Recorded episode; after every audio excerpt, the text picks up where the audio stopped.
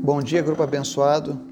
Hoje, 25 de julho de 2020, estamos na reta final dos nossos estudos em busca da sabedoria e tem sido proveitoso.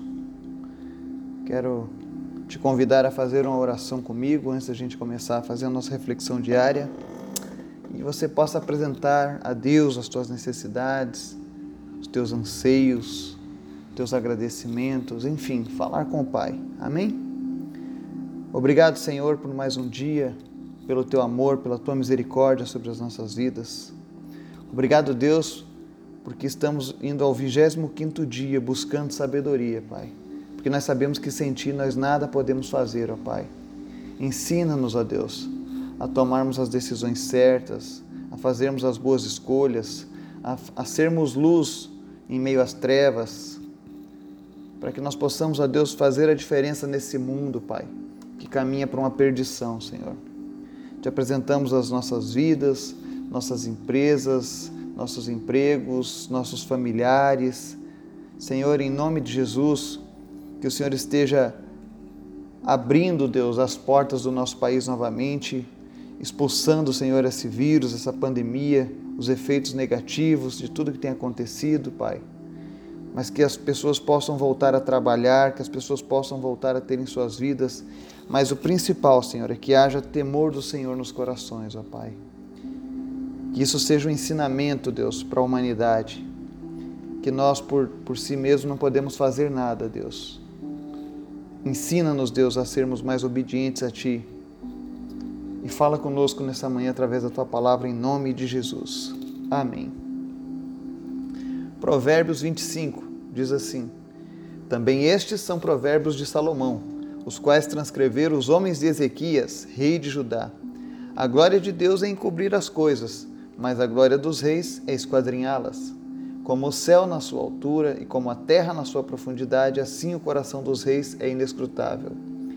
Tira da prata a escória e sairá um vaso para o fundidor.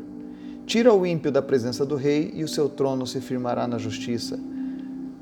Não reclames para ti honra na presença do rei, nem te ponhas lugar, no lugar dos grandes, porque melhor é, é que te digam: sobe para aqui do que seres humilhado perante o príncipe. O que os teus olhos viram, não te apresses a revelar, para depois, ao fim, não saberes o que has de fazer, podendo te confundir o teu próximo. Pleiteia a tua causa com o teu próximo mesmo e não reveles o segredo de outrem, para que não te desonre aquele que o ouvir, não se apartando de ti a infâmia. Como maçãs de ouro em salvas de prata, assim é a palavra dita a seu tempo. Como pendentes de ouro e gargantilhas de ouro puro, assim é o sábio repreensor para o ouvido obediente. Como o frescor de neve no tempo da cega, assim é o mensageiro fiel para com os que o enviam porque refrigera o espírito de seus senhores. Como nuvens e ventos que não trazem chuva, assim é o homem que se gaba de dádivas que não fez. Pela longanimidade se persuade o príncipe, e a língua branda quebranta os ossos. Se achaste mel, come somente o que te basta, para que porventura não te fartes dele e o venhas a vomitar. Põe raramente o teu pé na casa do teu próximo, para que não se enfade de ti e te aborreça.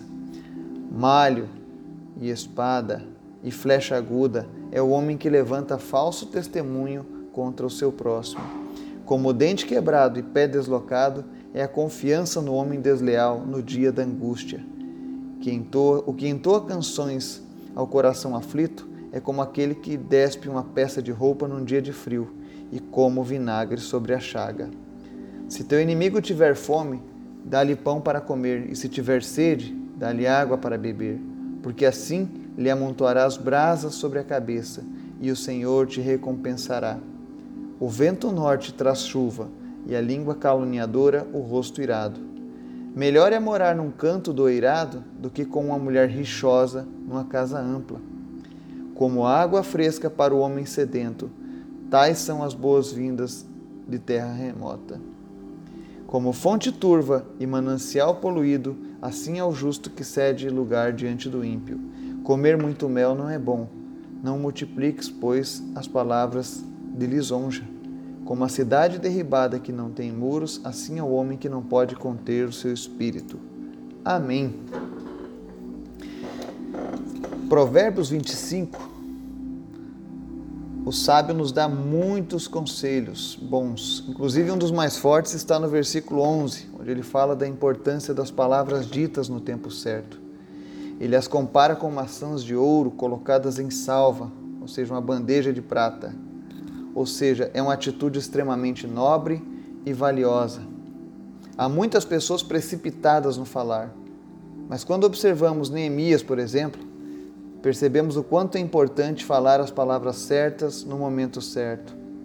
Por isso, Neemias orava antes de falar. Que possamos seguir este bom exemplo. Muitos danos serão evitados em nossa vida quando finalmente formos prudentes diante do Senhor. Não podemos ser pessoas endurecidas ou orgulhosas diante da repreensão, porque ele torna mais sábio quem dando merece e ouve e corrige o seu caminho, conforme lá no versículo 12. As nossas palavras devem ser cheias de bondade, paciência e mansidão. Elas são mais poderosas e eficazes que o grito de ódio de quem não teme a Deus. Com a persistência necessária nessa prática, colheremos bons frutos e poderemos influenciar até mesmo autoridades com nossas palavras, conforme o versículo 15. Por fim, trabalhe seu domínio próprio. Muitos bons cristãos estão perecendo porque não dominam a si mesmos em áreas importantes da vida. Outra coisa interessante de Provérbio 25 é que ele tem uma estrutura centrada em um só assunto: a importância de sermos pessoas moderadas Cada uma de suas frases nos incentiva na direção de termos uma vida equilibrada ou na direção de ajudar a outros a terem uma vida equilibrada. Sugere também que uma vida moderada não é aquela em que pensamos apenas em nós mesmos, mas aquela que trabalhamos pelo bem até de nossos inimigos. Você vai ver isso lá nos versos 21 e 22. O capítulo diz que é um problema se você come muito mel, lá no versículo 16 ou se você passa muito tempo na casa do vizinho, versículo 17. Extremos nunca são bons. Uma coisa boa em excesso passa a ser ruim. O domínio próprio é um fruto do espírito que precisa ser mantido com sabedoria. Evite a todo custo o que lhe enfraquece, tenta ou faz sair do caminho. Invista tempo e dedicação nas áreas mais vulneráveis, porque elas podem acabar com seu bom projeto de vida.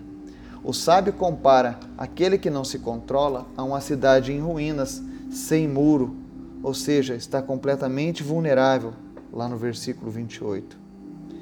Que nós possamos levar a nosso, o nosso dia, a nossa tarde, a nossa noite, a nossa vida de uma maneira equilibrada e moderada.